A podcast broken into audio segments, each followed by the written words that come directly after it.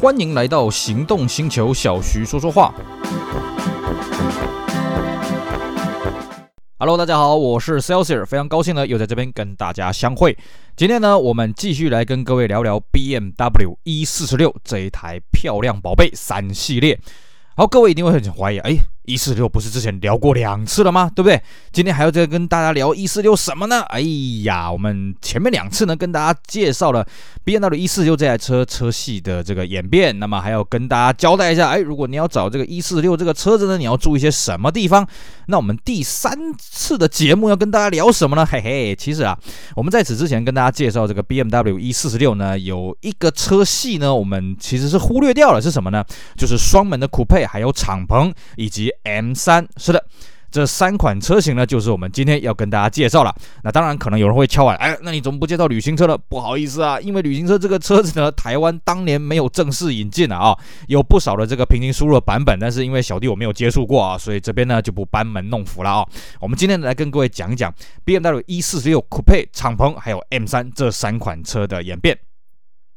一四六这款车呢，是在一九九七年啊正式发表的了啊。那么一九九八年上市四门版本的，那酷配版本呢，根据这个 BMW 原厂的习惯呢，都是会比较晚一点上市的啊。也就是说呢，哎，顺便把上一代这个一三六的酷配呢做个出清了啊，把这个车子全部卖完了之后，再给它衔接上来。那么酷配这个车子呢，是一九九九年的三月才进入了一四十六这个车系里面了啊。那么照惯例了啊，这个酷配车系当然不是说把四个门两个门拿掉而已了啊，所以呃一四六。酷配它的改动幅度呢，就像一三六酷配跟 E 三十六的这个差距啊，哦，它呢把这个车型呢车门多呃这个车长多了一点八公分，宽多了一点七公分，然后车高又降低了，哦，所以看起来更加的低趴，更加的动感了，哦。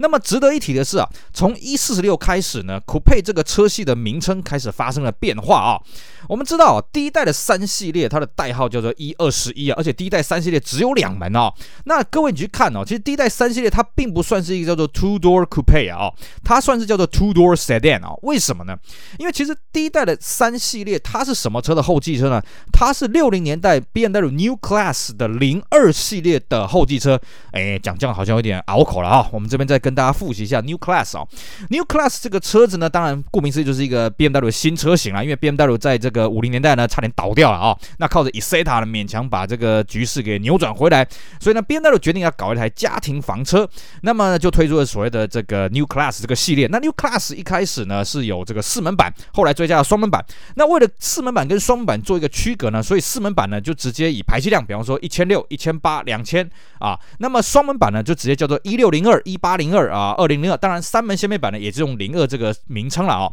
那么根据 BMW 官方的说法。零二系列的后继车就是算三系列，那么四门版本的后继车就是所谓的五系列，就第一代的一十二了啊。所以呢，第一代的三系列为什么只有双门版是这样子由来的？那么后来呢，这个因为市场觉得说啊，你这无聊嘛，对不对？人家其他的竞争对手都有四门的，什么你只有双门的，莫名其妙。那 BMW 知道，嗯，这个市场有这个需求呢，所以在 E 三十的时候呢，BMW 把三系列车系的拉得很大，来，你要什么我给什么啊。呃，有双门的，有四门的，有敞篷的，还有旅行车的啊，应有尽有。那么一直到了这个。一三六呢也是一样啊，应有尽有，甚至一三六呢啊、还多了所谓的 compact 的 TI 了哦。那么当然这个市场的消消费者的反应也算是不错，所以呢在当时啊这个一四六要推出之前呢，BMW 已经预设好了啊，也是一样啊，四门、双门、敞篷，那么掀背车啊，统统都要有。只是呢为了要区隔了，因为双门的车型的市场还是跟这个四门的不大一样，所以呢 BMW 这一次在一四六呢把双门车型命名叫 CI，那么这个一直沿用到。到后来的一九十二的呃一九二一九三啊，就是一四六的后继车，那么一直到后来的这个 F 系列的这个四系列，那么才变成又变成 I 了，因为四系列就专门就是给双门，还有这个 Grand Coupe 就是啊、这个无无无窗框的这个四门旅呃轿跑车啊这个车系，所以呢 CI 这个名称才又退出了 BMW 三系列这个市场啊，这值得跟大家讲一下。那么呃这个回归正题啊，这个在 Coupe 啊一四六的这个 CI 刚上市的时候呢，除了车长车宽比较大一点，那么车高比较低一点以外呢，它还做了一些流线性的一个设计，比方说什么呢？它的后视镜收折的角度非常特别哦。一般 E46 的后视镜收折呢是单纯的向内折诶，那么 Coupe CI 呢，它是往上收折，有点像当时的 E39M 这样子往上收折了啊。而且呢，它的这个后视镜上面也有几个这个小凸起了啊，据说这样子有助于这个气流的流通。那也因此呢，这个后门呢，它是采用这个蝴蝶窗了啊。蝴蝶窗的设计了啊，跟这个上一代，哎，上一代一三六酷配有没有蝴蝶窗啊？哎，这个我现在一时间还没想清楚啊。但是，呃，一四六的酷配后面是蝴蝶窗，可以开起来一点点了啊。而且呢，它的挡风玻璃呢，为了追求这个动感，所以它的前挡风玻璃呢是比四门呢，据说倾斜多三度了啊。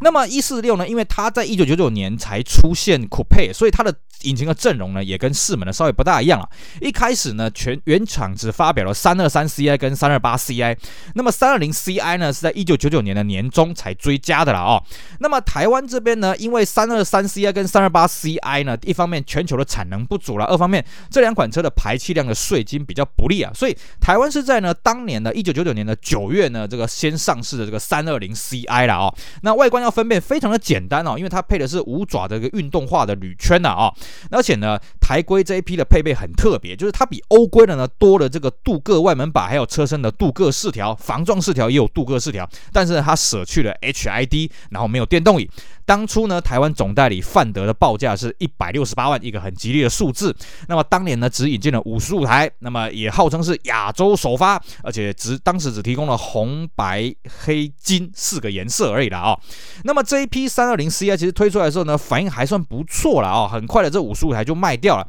那么这个隔年呢，这个范德就在追加了这个三一八 CI 二点零，因为当时各位啊回想一下啊，就是一四六的三系列呢，也在两千年呢做了引擎阵容上的一些调整了啊，那这边我们就不跟大家多赘述。那么在隔年呢，除了追加三一八 CI 以外呢，这个也追加了三三零 CI 了啊，跟着四门版本一起推出的啊。那么台湾呢，也有跟着在两千年的年底引进了这个二零零一年式的三三零 CI 了啊。那么这款车呢，报价呢突破了两百万，成为两百零一万了啊，这个算是相当的贵啊。因为在此前呢，这个其实基本上呢，这个一四六的车系它的售价呢，就是比四门版呢大概贵个十万，就变成酷配版了。但是呢，这个这三三零 CI 算算是贵的比较多一点了啊，不过呢，我个人觉得以当时它的配备还有它的科技来讲，嗯，其实也算是蛮划算的了啊。那么至于酷配版的这个终极版本 M3 呢？哎嘿，M3 呢，一四六 M3 是在一九九九年九月法兰克福车展发表概念车，两千年三月呢，这个日内瓦车表呃车展发表量产版，那么敞篷版呢是二零零一年才追加的了啊。那么这个全球市场基本上是在两千零一年才正式开卖 M3，那么。台湾这边呢，因为认证的关系呢，所以到两千零二年才卖了哦。那么一四六 M 三呢，是最后一代这个直列六缸自然进气的 M 三了哦。那么它的排气量呢，由原本的三点二，就是欧规的一三六 M 三后期的三点二呢，扩到三点四啊哦。那马力呢，也就是三百四十三匹，等于说它一 C 啊这个公升容积比啦，算是一比一百了哦。就像这个后期的这个欧规的一三六 M 三三点二三百二十一匹一样了哦。那么这一批车子呢，另外一个特色是什么呢？呃，各位也知道，上一批这个一三六 M 三最后期有搭载所谓的 SMG 啊，所以呢，一四六 M 三它的主要诉求也是所谓 SMG 系统，只是它的 SMG 系统呢，比起一三六呢更加经济，叫 SMG Two、SMG One 的这个系统呢，开起来比较像是法拉利当年的这个 F One 系统了啊，就是说它换挡的这个迟滞呢是比较明显的。那么在一四六 M 三的时候呢，它的 SMG Two 呢，它进货进化的很快，所以它换挡的速度呢，跟一般自排呢不相上下，甚至还比较快一些。那么当时呢，也就是以 SMG 为主力，甚至台湾基本上都是引进 SMG 系统，而且推出来说啊，大受欢迎啊。不过呢，这个必须要跟各位讲啊，你现在如果要去找一台一四六 M 三呢，以目前台湾的这个中古行情呢，非常的划算。但是呢，你要特别小心这个 SMG 系统啊。其实呢，这个在一三六 M 三最后一批的这个 SMG 系统呢，被大家诟病就是它很容易坏，它很不稳定。那到了一四六会不会这么烂呢？坦白讲，是没有那么烂的。但是呢，开到现在呢，我看你二十年了，十几二十年了，几乎都坏了。而且呢，这个 SMG 系统一坏呢，就是十万块在起跳了啊。所以各位可以发现呢，为什么市面上这这么多一四六 M 三手排的呢？很简单嘛，你要修这个 SMG 系统要花十来万，你把它换成手排呢，嗯，基本上你不用花到十万。那你换成自排啊、你 SMG 修好之后会不会坏呢？嗯，当然会。那你换成手排会坏呢？嗯，基本上不会。这也可以解释为什么当年基本上你看不到 M3 有手排的啦哦，那个一四六 M3 当年手排还被人家笑，哎呀，有 SMG 这个新的科技你不用你还用手排了啊？可是现在很奇怪啊，现在市面上很多都是手排啦，所以各位如果你在找一四六 M3 的中古车子，你要特别去留意一下了啊，不管你是手排了还是自排呢，尤其 SMG 呢，你要特别去留意一下它之前什么时候去换过它的那些垫片啊、那些感知器啊什么有的没的了啊。不过在以新车当时来讲，SMG 这个系统哇，真是。吵得沸沸扬扬，就跟啊、这个随后出来这个福斯啊大众集团的这个 DSG 系统一开出来的哇也是惊艳四座不得了啊啊，所以呢这个在选这这一四六 M 三的时候，这一点一定要特别的注意了啊。那么一四六 M 三台湾呢是在二零零二年因为认证的关系才开始开卖了啊。当初呢总代理范德的接单价是三百三十五万元的啊，跟这个后期的这个一三六 M 三哎我记得是三百多一点点啊，其实没有说涨得很多了啊。那么在范德之前。其实有另外一间水货商有间抢先进来了哦，报价也差不多啊，三百四十八万啊。不过各位要了解哈，我们现在讲的这个售价呢，你去问当时的车主，他会跟你说好像不大对。为什么呢？不要忘了，二零零二年那个时候有个东西出来，就是什么？叫做欧元。欧元一出来的时候，当时啊，跟这个美金有个固定的汇率比啊，那当时跟台币的汇率比呢，是一比二十六点六六六六六六六六循环。那么欧元一上市之后，一出现之后呢，欧元开始飙涨啊。那这个这个 M 三它。它既然是德国车嘛，啊，BMW 它德国车嘛，所以它是以欧元报价，所以一开始其实 M3 的这个售价是改了很多次了啊。我看过一开始最高的价格呢是到三百八十万，因为欧元不断的飙涨，甚至欧元到最高点的时候呢，还差点跟啊、不是差点，是已经跟比已经比美元还要大了啊。所以呢，这个一开始这个 M3 的售价是相当的混乱了啊。那么这个美规的也有这个不少平行输入的车子呢，因为二零零二年台湾开开放 WTO。自自备外汇进口车，所以跑进来了。那美规的 M3 呢，在这个一四六来讲呢，算是给车车迷朋友有一个很大的福音，就是什么呢？哎呀，终于不像一三六 M3 的严格的那么多了啊！在一三六 M3 的时代呢，这个美规的 M3 呢，不好意思啊，不管前期的三点零或者后期的三点二，只有两百四十匹马力啊。那当然扭力是跟欧规的一样啊。那么在这个一三一四六 M3 的时候呢，这个美规的引擎的输出呢，因为原厂当时在调教这颗引擎呢，有针对美国市场下去做一些这个对应的措施了啊。所以基本上美规的输出呢是跟欧规的差不多。那美规呢，当然为了它当地的这个排污法规，尤其是加州规格啦，所以它的排气系统 OBD2 还有这个大灯的内部的结构呢是不大一样，其他基本上是差不多的了啊。那么至于敞篷的版本呢，台湾并没有正式的引进哈。呃，当时呢有一间水货商的报价是达到四百万啊哦。那么这个敞篷的 M3 呢，这个我是相当的好奇啦，因为各位都知道嘛，M3 比起一般的这个硬顶的 Coupe 的这个三系列呢，它的车身刚性是有大幅强化，因为它的这个引擎动力很大嘛哦。那么敞篷呢，它又又需要更加的强化，所以，哎，也就是说，一四六 M3 的敞篷呢，应该是整个车身刚性强化到一个极致的一个程度了啊。不过呢，同样跟这个一三六 M 三敞篷一样，就是台湾的代理商呢，并没有正式引进这个敞篷的版本啊，一呃 M 三的敞篷版本啊。哦，那至于呢，这个各位，如果你对一四六 M 三呢有更有研究的话，你会发现，哎，里面还有一款更特别的车子啊，比起一三六 M 三，基本上一三六 M 三呢，它就是一三六 M 三，然后一三的 M 三敞篷而已嘛，对不对？可是一四六 M 三还有一款更上位的一个车型叫做 CSL 啊，M 三 CSL，哎，那 CSL 顾名思义，它就是一个这个当时六零年代 BMW CSL 的一个后继的一个概念了啊，所以它做了很多车身轻量化的处理啊，包括这个赛车化的内装。那么最值得一提就是它全碳纤维的这个车顶啊，啊，那还有它的这个铝圈啊，还有它的这个前后包呢，也是很多这个一三一四六 M 三车主的梦中的梦幻一品啊。那这款车呢是在二零零一年发表的 CSL 概念车，那么在二零零三年三月上市啊，只限量生产六月，当年的六月到十二月。那么这个车呢，当然了，顾名思义啊，哎，这个车台湾的代理商不可能有正式引进了啊。那么台湾当时呢，有部分的水货商有引进了啊，报价大概在五百到五百八十万啊。那马力当然是比这个一四六 M 三再大一点啊，到三百六十匹啊。不过很好玩的是，我看了一下资料，哎，好像这个一四六 M 三 CSL 是没有手排的。不过它的 SMG 系统呢，它的 Launch Control 呢，可以完全电脑操作，不像那个一四六 M 三呢，你还是